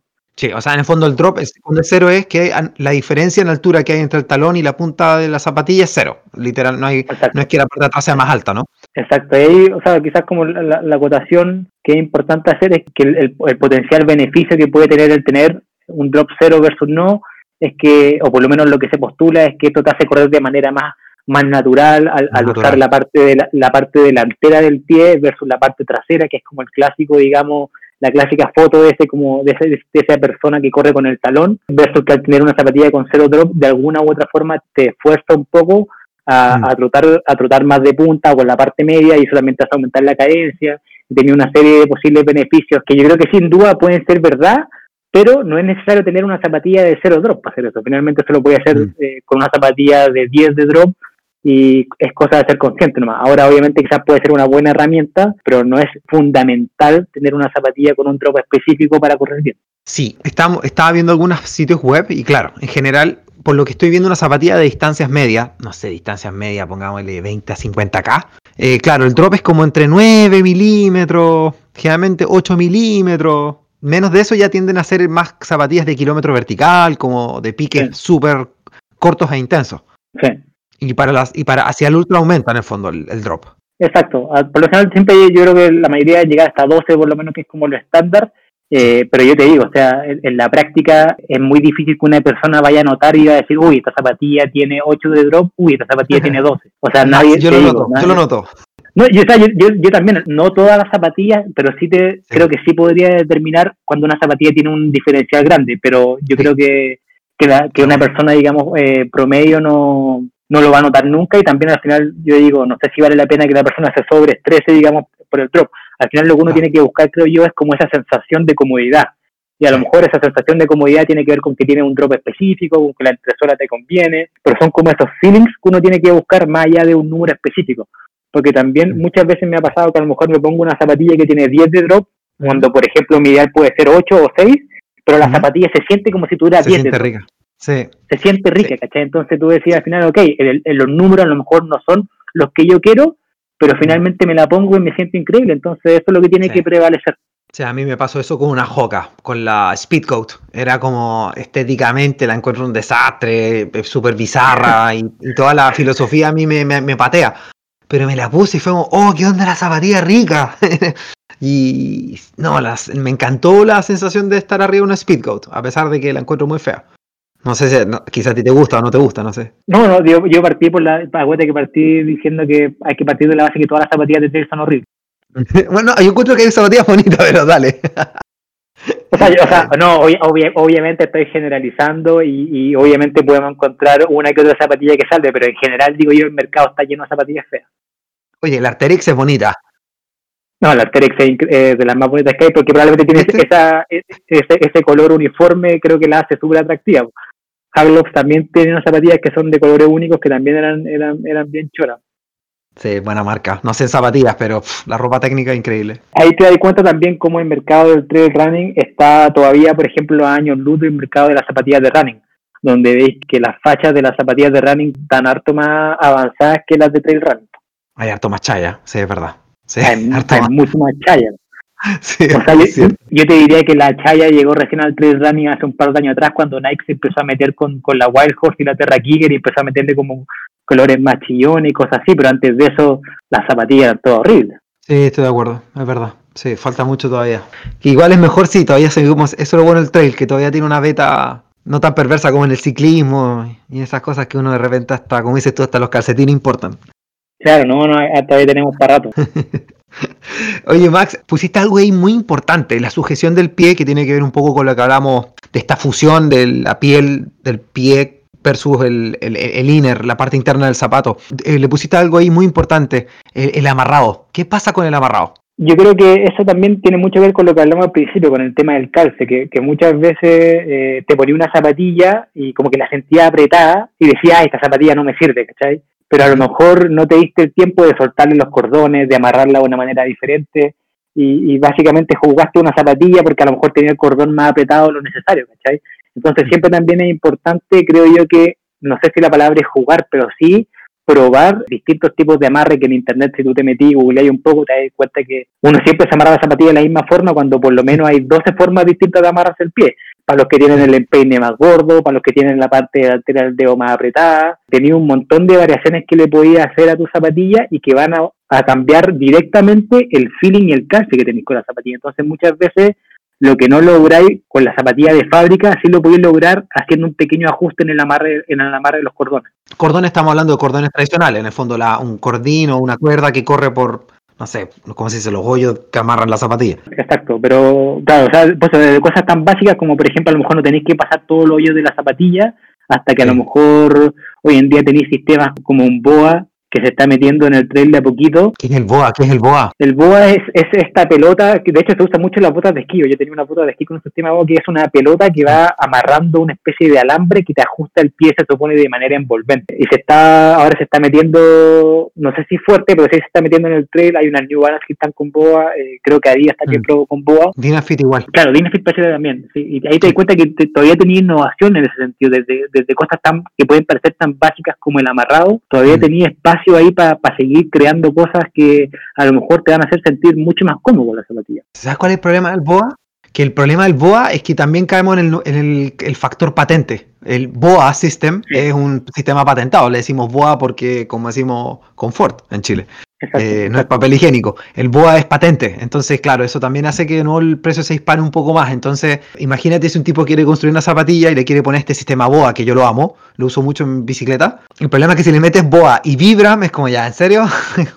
ya, 150 mil pesos. Estamos llegando, ya, exacto, 150 lugares. Tenéis más opciones, o sea, desde, por ejemplo, varias zapatillas que vienen con el sistema ya Quick Lace incorporado, dentro de los cuales siempre Salomon, Salomon creo que ya lleva años con este sistema. Claro, lo patentaron. Sí, Dynafit también, al menos las Felin Pro que tenía yo también venían con un Quick Lace. Claro que me, me, duraron dos horas con el Quick Lace porque los corté al tiro, pero, pero yo creo que tenéis manera de jugar. De hecho, acá en mi closet tengo hace, no sé, hace como un año y medio, unos cordones como que se apretan solo, que hace rato que quiero probar y no, no me he dado la lata de, de probarlos, pero finalmente hay pequeñas innovaciones que todavía se pueden hacer para el tema del amarrado, que a lo mejor, a lo mejor, claro, no, no van a hacer que una zapatilla pase del cielo a la tierra, pero sí ya estamos entrando a hablar quizás de detalles más como en el ciclismo, que se, que se habla ya como casi que de las ganancias marginales, pero que, a lo mejor sí pueden ser importantes, digamos, en, el, en el futuro, sobre todo si empezáis a tomar más en serio.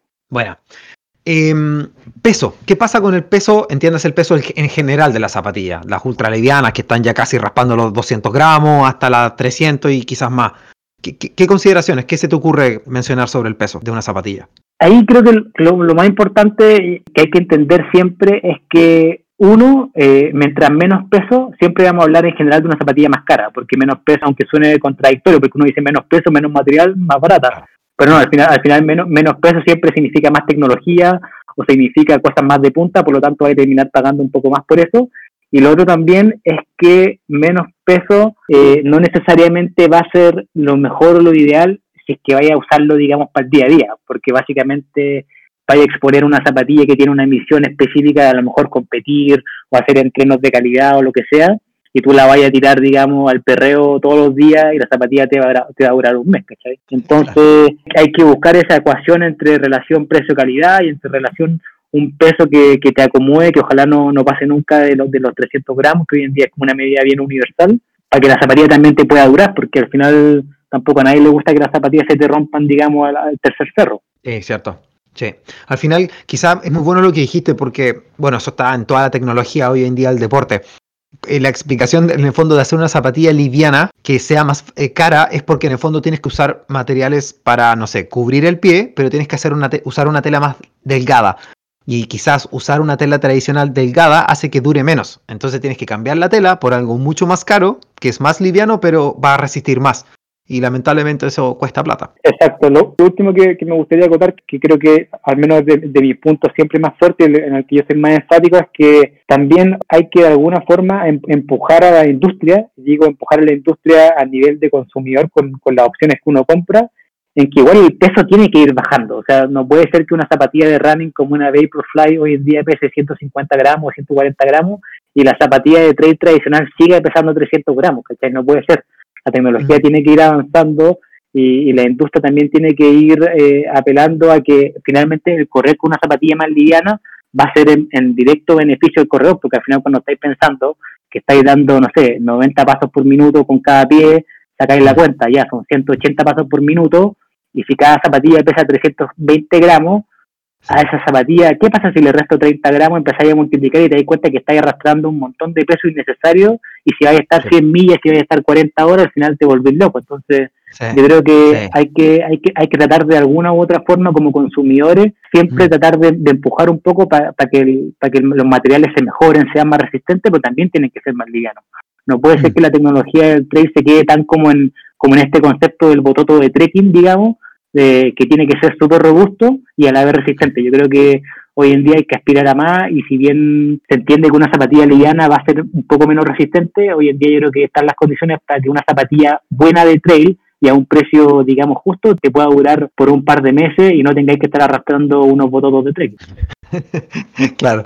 Pusiste aquí algo interesante, protección de talón y protección de punteras. Cuéntanos un poco de eso. La, la clásica, digamos, del trail, que, cómo te vendían las zapatillas de trail, cuando, al menos cuando yo partía, era como que tenía que ser una zapatilla, como tú dijiste, robusta, o sea, con protección, que vaya a andar mm. pegándole a piedras, que te vaya que te vaya casi que romper el dedo, y uno siempre se quedó, con se quedó como con esa idea de que la zapatilla casi que tenía que estar blindada. Pero después yo creo que con el tiempo uno se da cuenta que, claro, hay veces que obviamente le pegáis, le pegáis una piedra y te duele mucho, sobre todo también al final de una carrera larga, cuando ya estás arrastrando las patas, pero en el día a día te vas dando cuenta que estas protecciones que al final añaden peso no son tan necesarias. Yo creo que mm. hay que buscar las condiciones que tenéis en el día a día, o sea, si, si vais a andar siempre saltando piedra y en lugares técnicos, bueno, obviamente cómprate una zapatilla que tenga mayor protección a los lados, en el talón y en la, en la punta, pero si vais a estar también corriendo acá, digamos, y, y, y vais a estar en senderos comunes y corrientes, una zapatilla con una puntera, digamos, de, cuero no te va a servir de nada.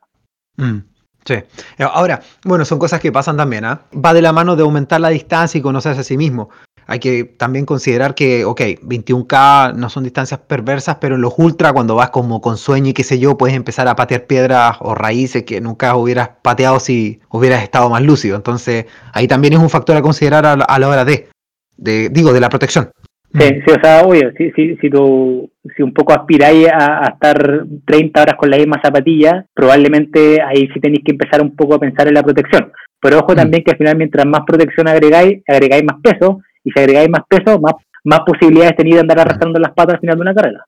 Sí, claro, sí, claro, es que es el juego del gusto de entrenamiento, que al final tiene que ir también con, con, lo que estamos, bueno, que siempre hablar del ultra, que es la preparación mental y la preparación física para no dar, no sé, andar arrastrando los pies porque no te preparaste suficientemente bien. Claro, claro, pero hay mm. que eh, encontrar ese equilibrio no es fácil igual. Sí, y es personal, ¿no? Que en el fondo siempre esto se eh. trata, partiste así, que fue una acotación muy importante que dijiste al principio del podcast, que, ok, hay, hay ciertos parámetros, pero eso no quiere decir que tú le des tu propio toque, así como aparece un descriteriado como tú que corre sin calcetines. en el fondo es tu estilo y, y, tú no tienes por qué andar convenciendo al otro de no usar calcetines. Eh, invitamos a la gente a hacerlo y quizás les gusta y hay gente que quizás lo puede odiar. Todo está bien. Si el tema es, que es estudiarse y conocerse y en base a eso tú vas encontrando tu zapatilla, ¿no? De todas maneras, eh, al final es, prueba y error. Lamentablemente hay que gastar plata entre medio, pero créeme que cuando uno cuando uno llega a esa zapatilla o a esa marca, uno dice, ok, ya todas estas me sirven, el, rato que pasaste cambiando de lado en lado ha valido la pena. Sí. Em, oye, Max, ok, estoy corriendo, voy a ir a correr eh, ensartarme en una turba acá en Magallanes y entra un factor ahí importante que es la permeabilidad. Hablaste ya de una zapatilla respirable, pero ¿qué pasa con las membranas impermeables respirables? ¿Qué, qué pasa ahí? ¿Son importantes? ¿Qué opinas tú? Ahí la, verdad es que yo, sinceramente, por un tema de usabilidad, yo nunca he estado en condiciones tan extremas y por tanto tiempo en donde haya dicho, ¿sabes qué? Acá el Goretex me hubiese venido la raja. Siempre, siempre que me he visto ante, no sé, una carrera o un par de días que estaba corriendo el lado muy mojado, al final las patas se me terminan mojando porque sí nomás. Entonces, la verdad, yo nunca le he encontrado mucho mucho valor agregado al, famoso Gore-Tex. Pero, eh, pero sí creo que a lo mejor en condiciones súper específicas, como por ejemplo, eh, si tú estás, vas a estar tratando en, en, condiciones de nieve constantemente, a lo mejor el Gore-Tex sí puede ser eh, un elemento deseado en tu zapatilla pero creo que ahí depende 100% de las condiciones que tú te vayas a ver usando la zapatilla. Y no digo como que a lo mejor vaya a usarla una vez en la lluvia o una vez en la nieve y por eso tiene que tener gore. Por el contrario, o sea, al final, si vaya a estar yendo una vez cada 100 días a la nieve a correr, por decirte, no necesitáis una zapatilla solamente con gore. Perfectamente podéis usar una zapatilla normal y sí, a lo mejor se te van a mojar las patas, pero bueno, o sea, un día con las patas mojadas nadie se va a morir. Pero si vais a estar todos los días yendo a correr a la nieve o varias veces a la semana, entonces quizá ahí ya vale la pena hacer una inversión y comprarse de frontón y hacer una zapatilla con Gore-Tex o con algún otro tipo de membrana que te repela un poco el tema del agua y que también al final siempre termina siendo como especie de botines. De hecho, Salomon tiene una zapatilla bien rica eh, para eso. Igual también sacó en su momento unas que, que son tacazos súper puntuales, que creo yo acá en Chile quizás fuera alguien que vive en Punta Arena o no sé, en Aysén en, invierno, no, no sé si tienen tanta, tanta usabilidad. Sí, mira, el modelo Salomon que estás mencionando ahora sacaron otra más, pero es la Slab XA Alpine, que ahora están en el Alpine 2, 250 euros, una ganga. Claro, y, y, si te compráis eso, porque dos veces al año vaya a correr la nieve, no tiene sentido. Sí, de hecho yo me mandé a pedir la Sky Pro, que es la versión, es la, misma versión de zapatilla, es un poco más alpina, pero en Dynafit. Viene también con una, en el fondo es una zapatilla con, como con doble capa. En el fondo es como una zapatilla que la revisten con una segunda capa que termina en un, en un gator. ¿Cómo se dice? Me olvidé la palabra. En un, una, polaina, una, polaina. Una polaina, Que en el fondo evita que entren cosas. Y mira, ojo, viene con, viene, perdón, la Dynafit viene con Vibram. Em, Mira. Sí, en fin, el, dato rosa. Pero existen esas cosas, eso es lo que queremos comentar.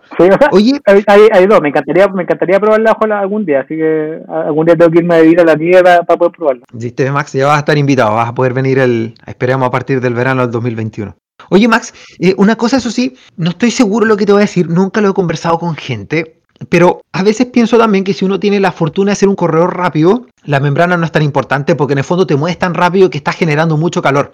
Y bueno, a mí me ha pasado muchas veces que escalando cerro me da un frío parido. He estado a punto de la congelación. Pero pasemos el dato a la gente que corre que si encuentra una bajada, los pies se calientan casi automáticamente porque pareciera que el golpe de, la planta contra la bajada hace que en el fondo aumente la circulación sanguínea y sales rápidamente de la congelación. ¿Te ha pasado? Sí, sí, tal, como tú decías, o sea, al lado de, ponerse unas zapatillas de escalada y estar un día en una pared, eh, ahí los pies se te pueden congelar súper rápido, pero en general corriendo, eso que he estado harta horas, digamos, en condiciones no muy favorables, nunca he estado, creo yo, ni cerca de congelarme los pies. Bueno, em, te lo digo también por eso, porque quizás también el factor velocidad quizás aquí cobra eh, propósito. Si vas a estar quizás en un clima muy malo, muy hostil, como es Magallanes o la región de Aysén, Quizá el Gore-Tex es una opción en caso de que estés todavía conociendo el deporte y en el fondo tus ritmos quizás son muy lentos porque en el fondo no estás generando calor. Es como quizás también como con la ropa. En el fondo, si es un tipo súper alpino que, no sé, aplanas cerro y tienes un tremendo ritmo, obviamente puedes darte el lujo con las resguardos. Por favor, no nos hagan críticas, típico la gente empieza a criticar. Pero en el fondo puedes ir mucho más liviano de ropa versus una persona que es mucho más lenta que va a tener que ir con chaqueta de pluma porque en algún momento se va a poner a, a caminar muy lento porque está muy cansado. Quizá el Gore-Tex yo creo que ahí cobra mucha importancia cuando eres una persona que está iniciándose en esto o simplemente tus ritmos son muy lentos, no más porque el performance no es lo que estás buscando. No sé qué opinas de esto. sí, estoy, de acuerdo. Creo que va, mucho de la mano con, la experiencia que uno quiera, quiera vivir. Pues, obviamente, si uno va a, ir a tope, al final, cuando uno va a tope, te importa nada, desde, desde lo que consumí, de líquido, comida, hasta lo que te impuesto los pies.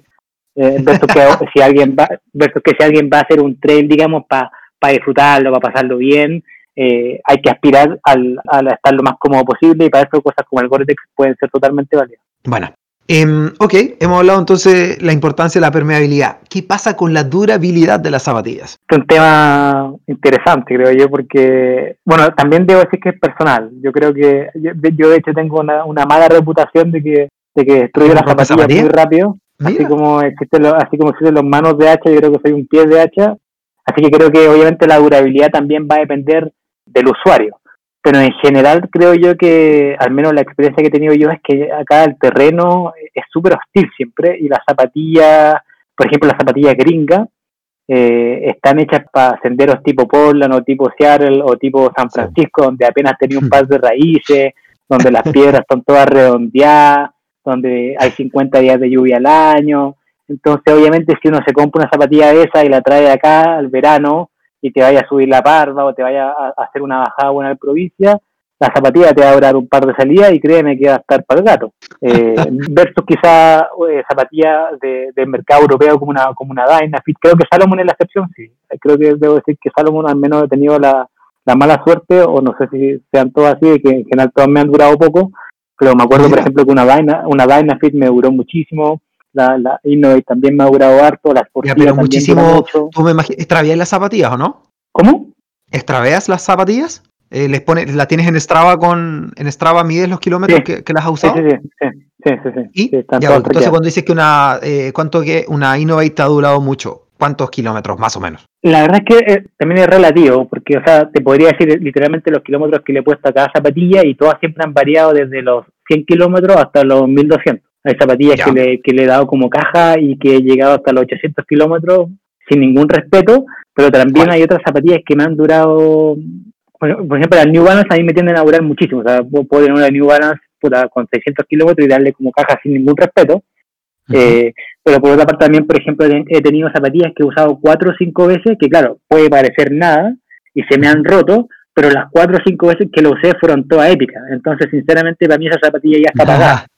Eh, claro, bueno. Entonces, entonces, más, más allá de, los kilómetros puntuales, que obviamente es, una buena medida de comparación, porque a nadie quiere que una zapatilla le dure 50 kilómetros, te prometo que, o sea, mi récord de hacer una zapatilla fueron tres días corriendo por Portillo. El día viernes saqué unas zapatillas nuevas de caja, me fui a Portillo, corrí viernes, sábado, domingo, y el día domingo llegué a botarla a la basura. Tres días menos las zapatillas pero, pero los tres días fueron los tres días fueron increíbles entonces no me puedo no me puedo emputar ni me puedo enojar porque la zapatilla me duró eso porque finalmente yo les di como caja los pasé increíble y las zapatillas respondieron lo mismo me pasó una vez con una, una Scott que me duraron 200 kilómetros que puede parecer súper poco pero la verdad es que las seis o siete veces que la usé en todas la pasé increíble hice misiones que, que sinceramente probablemente no haría con otras zapatillas pero sí la hice con esa entonces al final la durabilidad tiene que ver mucho también con, con, para qué la usaste. Buena, buena. Eh, ok, pero mm, ¿te atreverías a decir cuánto? Bueno, es que, es que dijiste, no, no te voy a preguntar porque creo que respondiste respondiste algo muy inesperado. Así que yo pensaba que eres un tipo que las zapatillas te duran todas eternamente. Porque yo, no. yo soy más de la filosofía que también tiene que ver mucho con la técnica de, de correr. ¿Qué pasa con la técnica de correr y la durabilidad de la zapatilla? ¿Es un factor no lo es tanto. ¿Qué opinas de eso? Sí, sí, no, yo creo que de todas maneras es un factor, o sea, conozco mucha gente, de verdad, o sea, yo te diría que en ese sentido la mayoría de las personas son capaces de correr con una técnica lo suficientemente buena para no, para no destrozar una zapatilla rápido, o sea, yo te diría que una persona promedio, y a menos que le haya salido una zapatilla fallada de, esas que salen una vez cada 100, por lo menos te debería durar entre 300 y 500 kilómetros, yo creo que ese es un buen promedio para zapatilla de trail.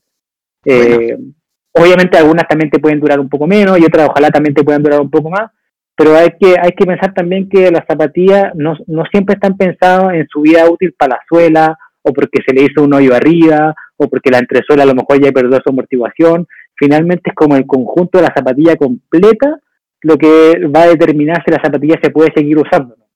Porque, por ejemplo, muchas veces, es algo que lamentablemente en Chile todavía no se usa mucho, pero en Europa se hace, es que cuando una zapatilla pierde la suela, la puedes resolear, ¿cachai?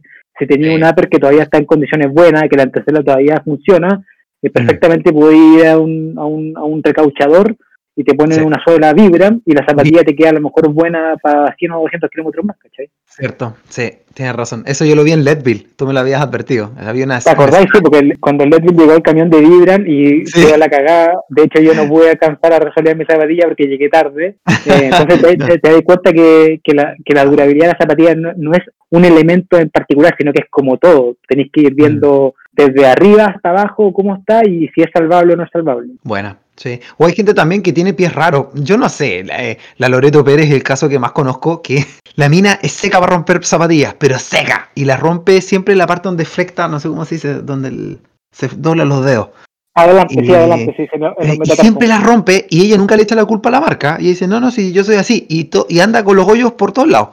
Pero ella entiende que esa es su vida y así va a ser y filo, y anda con las zapatillas nuevas, así de 100 kilómetros, y anda con el hoyo, y es como, no. La, realidad la pisada de algunas personas nomás, ¿o no? Sí, pues eh, justamente creo que hay, todos tenemos ciertas características de pisada. Yo, por ejemplo, tengo una pisada horrible y piso, piso hacia adentro y termino con la suela Ah, mordida. y por eso hay zapatillas que a lo mejor tengo acá guardadas de 100 kilómetros que, que si tú las veis por arriba están nuevas, nuevas, nuevas, Nuevas que pero, y las- por debajo. pero las dais vuelta y tienen todo el borde interno como, como roto, ¿cachai? Claro, claro. Mira, qué buena. Ok, estamos cerrando el capítulo, pero se me ocurrió preguntarte algo que no está en pauta.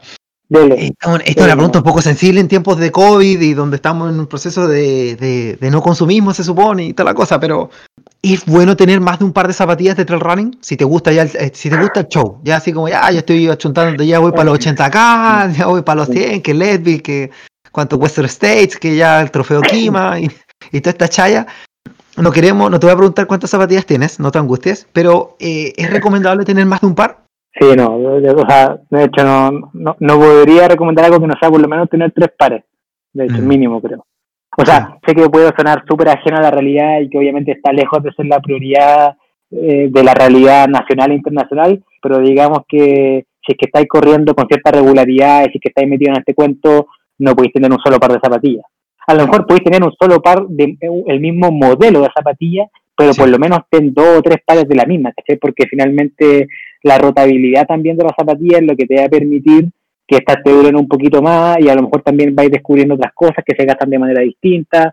Entonces, de todas maneras, tenéis que tener por lo menos, idealmente, tres pares de zapatillas en tu rotación del día a día. No, y lo otro también, quizás no, no lo mencionamos aquí, pero mencionaste, por ejemplo, una marca como New Balance. Es una marca que yo, a mí no me queda bien, pero siempre le- le- me ha gustado mucho estéticamente y de repente sale con, unas, con unos precios brutales. De repente tiene unas promociones en Chile, yo no sé. Brutales. Sí, no, acá, botadas. digo, aquí, aquí en mi cajón, en mi cajón deben haber cuatro New Balance, por lo menos, que todas me las compré con mega oferta, creo que bueno, una, una llegó de Estados Unidos el año pasado, que sale, son, ma- es una marca que es súper asequible, o sea, con Sí, 50 lucas hay veces que te compráis, con 60 lucas te compráis fácil dos zapatillas. Sí, eso, eso también Hay está bueno avisar, para que la gente no se espante, así como de qué calibre estamos hablando de zapatillas. Claro, no, no, hay, hay de todo, o sea, yo creo que te, te a los extremos de una Salomon Soft Brown o, o una, o la Sense, Sí. perdón, con suela Soft Brown que acá en Chile cuesta 130 lucas, y obviamente vas y te compras esa zapatilla y no te la queréis poner porque tenéis miedo, pero pero una Claro. zapatilla que me costó, no sé, 20, 30 lucas, le tengo, digamos que poco respeto y están ahí para el trajín, así que al final también, tiene- por eso, por eso es importante tener varias zapatillas y saber buscar en el mercado, tanto por internet, tanto en outlet, para poder tener, digamos, variedad de zapatillas. Y, y también, otra cosa que quizás para cerrar el tema es que yo creo que es importante probar, probar marca, probar modelo, comprarte Mm. una zapatilla de cero drop, saber qué se siente correr con cero drop, comprarte una Mm. zapatilla de 10, de 12 de drop y sentir, que- Mm. sentir cómo es correr con eso, comprarte una zapatilla minimalista, una maximalista, y obviamente no digo que hagáis todo esto los próximos tres meses, a lo mejor Exacto. tómate cinco, a- tómate, tómate cinco años, tómate ocho años, pero prueba. No te quedes con la misma marca. Y por último, en el mejor de los casos, o en el peor de los casos, si, si te compraste una zapatilla, la encontraste horrible, no te gustó, regálasela a un amigo, véndela. Pero, Mm. pero tenéis que probar, tenéis que probar porque al final es la única forma de descubrir la zapatilla perfecta es probando.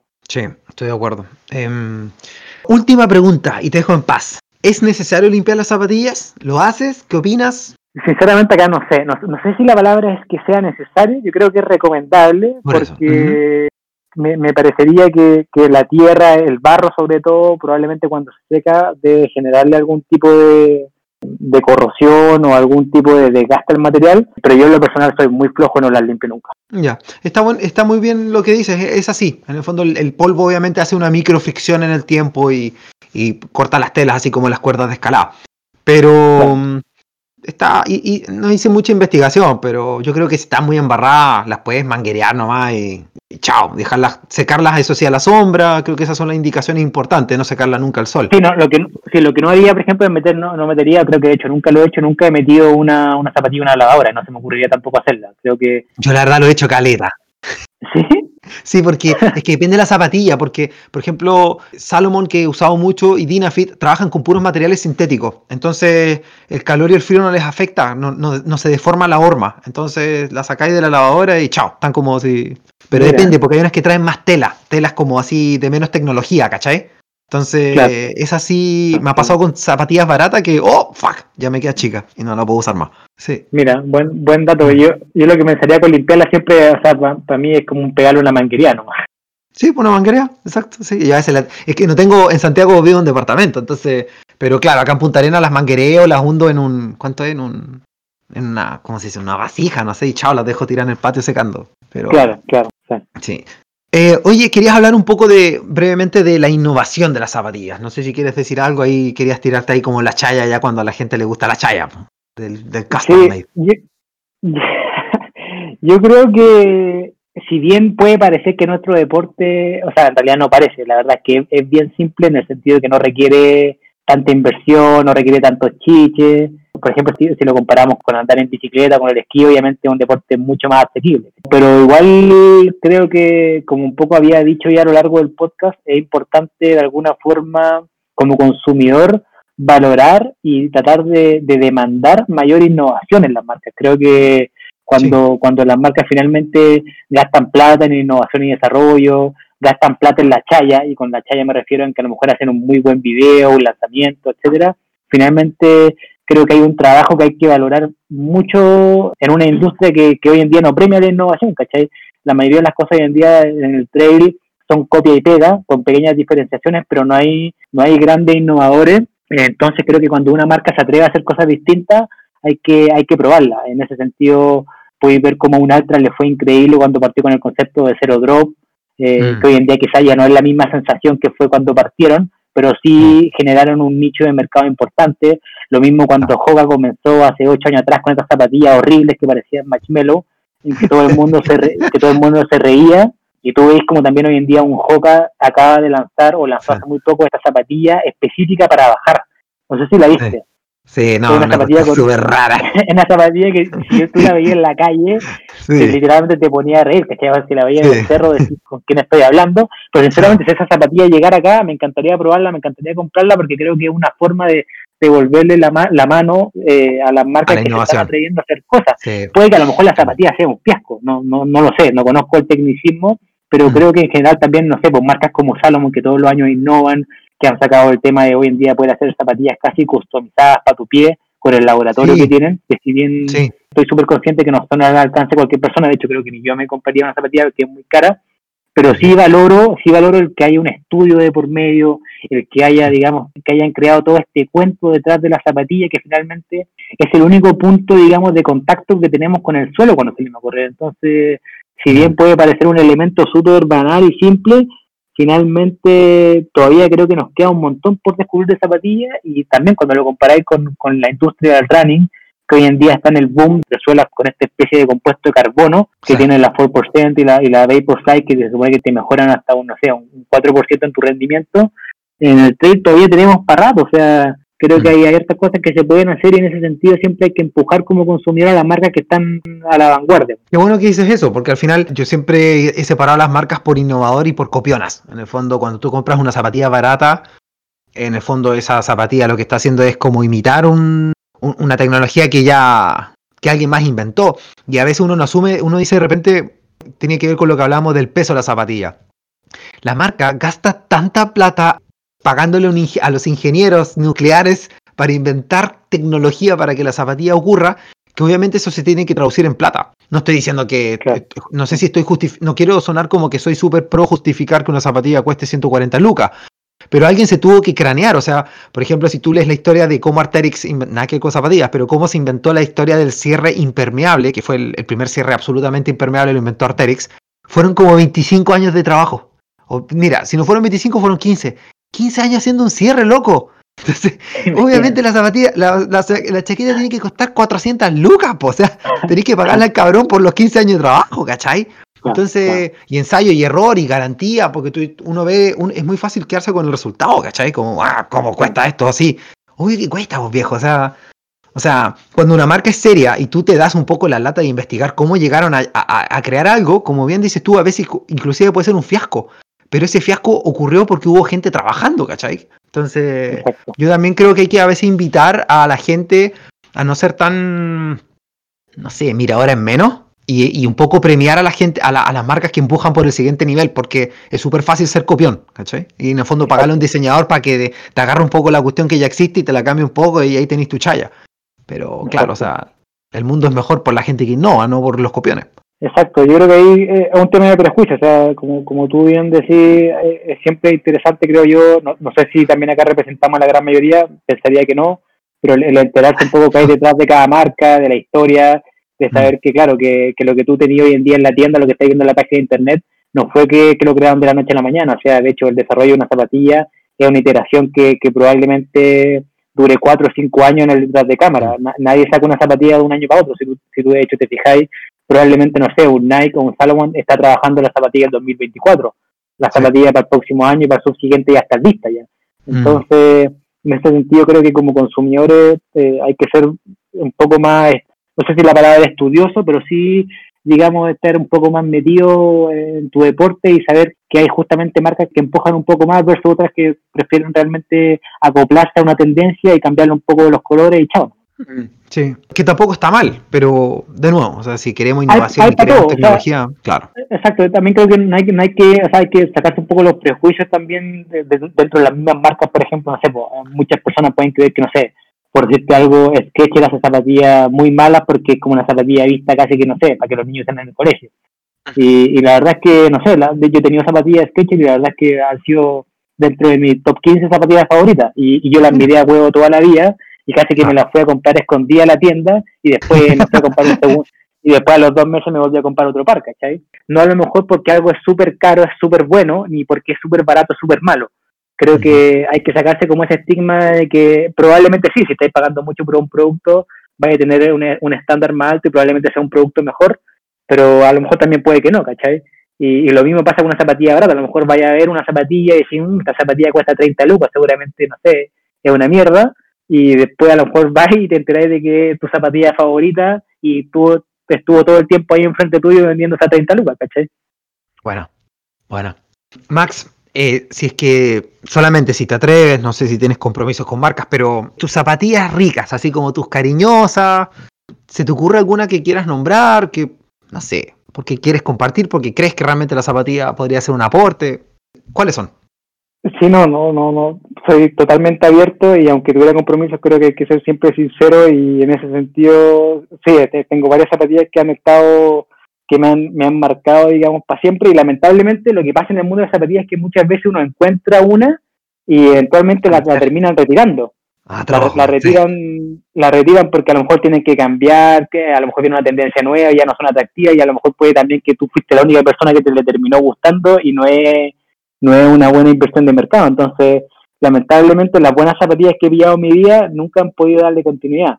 Dentro de esas, por ejemplo, tengo mi zapatilla histórica, que ha sido, yo diría que mi, top 2 de zapatillas rica es una que se llamaba Minimus Zero, la versión número 2 de una zapatilla de New Balance, que creo que hicieron como el 2014, y yo la compré usada, porque obviamente no la vendían acá, y se la compré a un amigo usada que, que la había usado un par de veces, y yo quedé loco y la zapatilla nunca más la pude volver a conseguir, porque fue como una edición limitada que me encima sacaron para Inglaterra.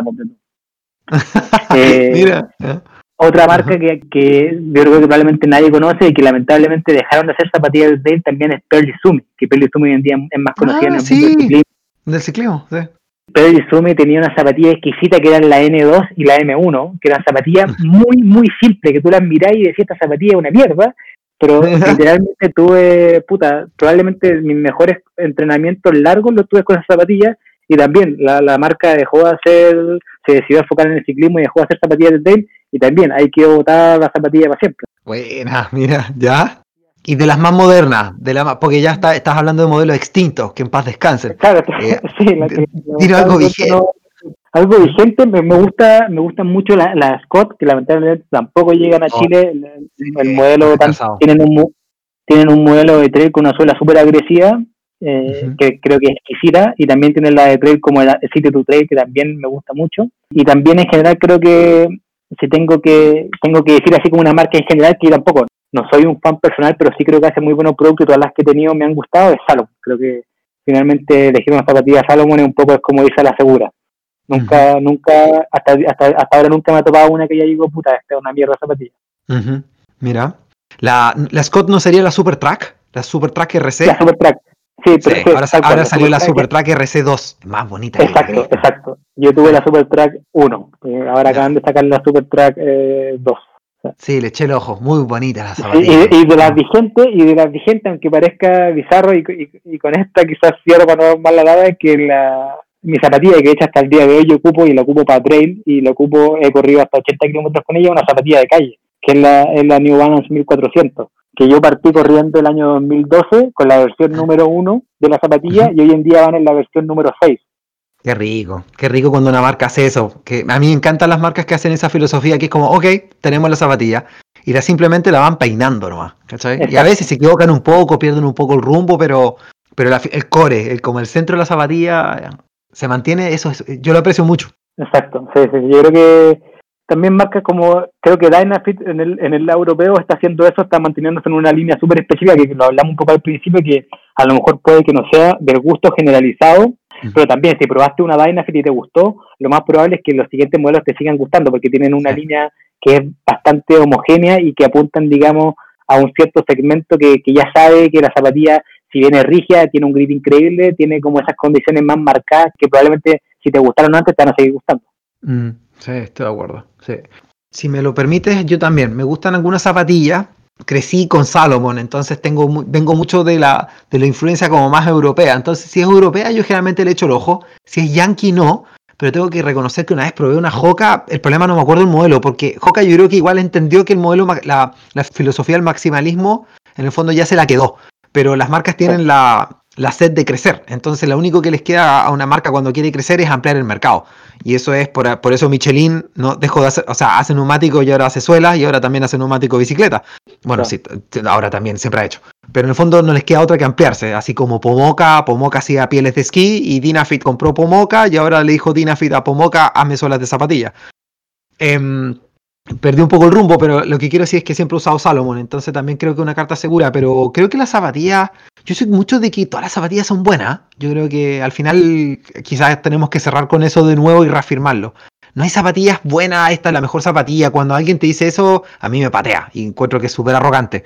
Eh, cada uno tiene que encontrar su zapatilla, cada uno busca, eh, los estilos son muy personales, las aspiraciones son muy personales. Eh, duda de quien te diga que esta es la mejor zapatilla. Tú tienes que encontrarla nomás. Investiga, conversa, pregunta y después tú sacas tus conclusiones y suelta la tarjeta de crédito. Exacto, cuando, cuando alguien te diga con absolutismo que es la mejor zapatilla de la historia es porque probablemente no lo sea. Mm, sí, claro. Em, yo creo que a, ti a ti que te gusta un poco el estilo europeo eh, y como el, como el, fit europeo, no sé si conocí la marca BJ, ¿te suena? No, no, no tengo idea. de eso es una zapatilla nórdica de Finlandia que, que a poquito se está metiendo en el trail. Se hizo muy conocida en, las carreras de orientación, porque en, los países nórdicos la orientación es enorme y tiene una zapatilla de trail que es exquisita. Lamentablemente no, no, nunca tuve la oportunidad de comprármela, pero la he visto, o sea, la he visto en Europa varias veces y es un producto que se ve increíble que yo creo que, que, a, ti que te gusta la Dynafit, esta zapatilla te podría encantar.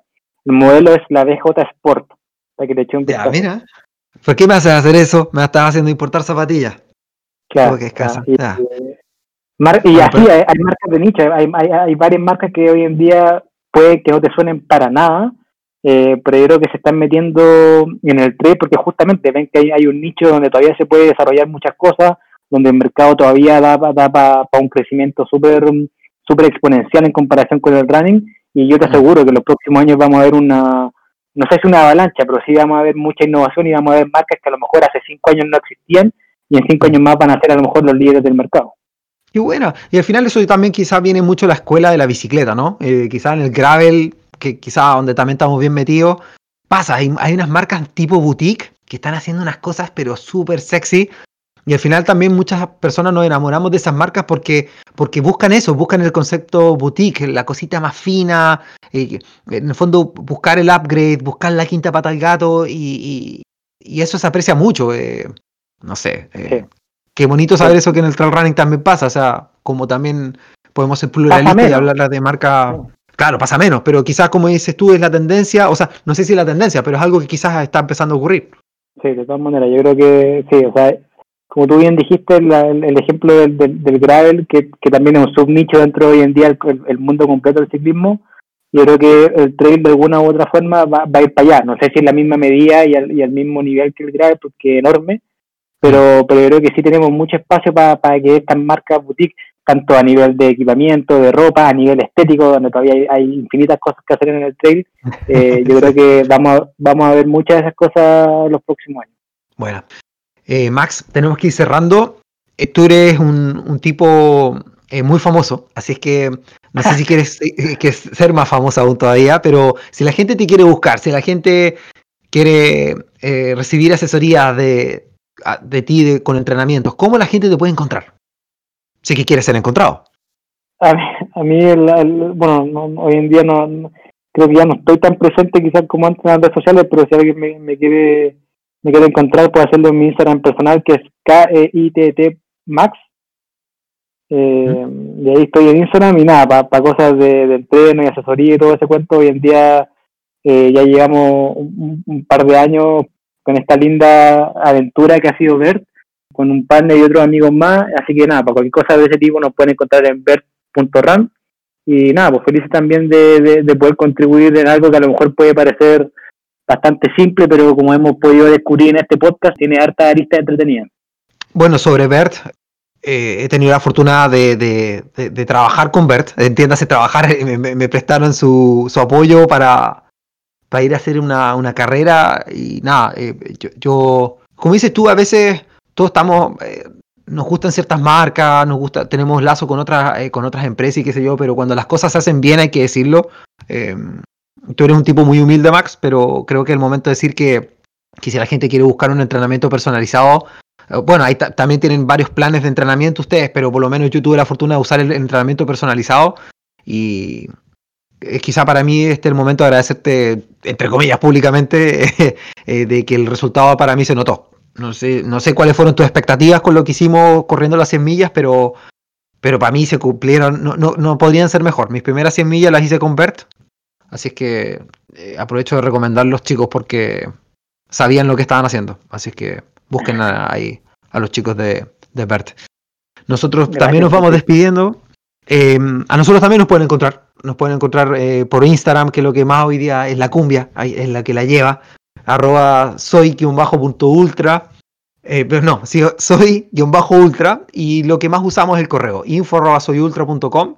Eh, nos gusta que nos escriban, nos escriben mucho también por el Instagram, los leemos, les damos like, les ponemos el doble corazón, como se dice, no sé cómo.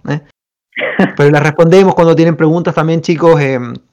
muchísimas gracias a todos creo que estuvo muy divertido, estuvo muy larga la conversación, pero, pero teníamos que hacerlo, ¿no? Dijimos que íbamos a hacer un capítulo bueno y, divertido. La gente escuchó este capítulo, este episodio, se pueden ir a comprar la zapatilla tranquilos, chicos. ¿No lo crees, Max? Sí, sí, yo creo que acá, hay material para reflexionar, por lo menos para todos los que pensaban que, ir a comprarse una zapatilla de tele era llegar y ir, ir a un mall y comprársela. Ojalá que hoy día por lo menos hayamos, hayamos abierto un poquito los ojos de que, de que hay un poquito más de de interrogantes detrás de la decisión de qué zapatilla comprar. Bueno. Pues, estaba bien, ya estaba, estaba bien sobre, estaba bien nivelar un poco más de trade también, pues ya es mucho grave, mucho grave, hay, hay que nivelar la cosa. Sí, sí, este, tú lo dijiste, yo lo pensé, es verdad, pero ¿qué voy a hacer? Estamos, es inevitable, hay cosas que son inevitables, pero es verdad, había que tocar el trail. Sí, que al final es la reina madre de la ultradistancia en Chile, así que no hay que, no hay que menospreciarla. Sí, pues esperemos que esperemos que el COVID nos permita hacer algún desafío, no sé si en bici o a pie, pero por lo menos algún desafío largo para lo que queda de año. Bueno, sí, no, sí, estoy seguro que sí. Max, muchísimas, muchísimas gracias. Ya pues, Tito, un abrazo. Muchas gracias, soy Ultra. Pórtate bien. Igual.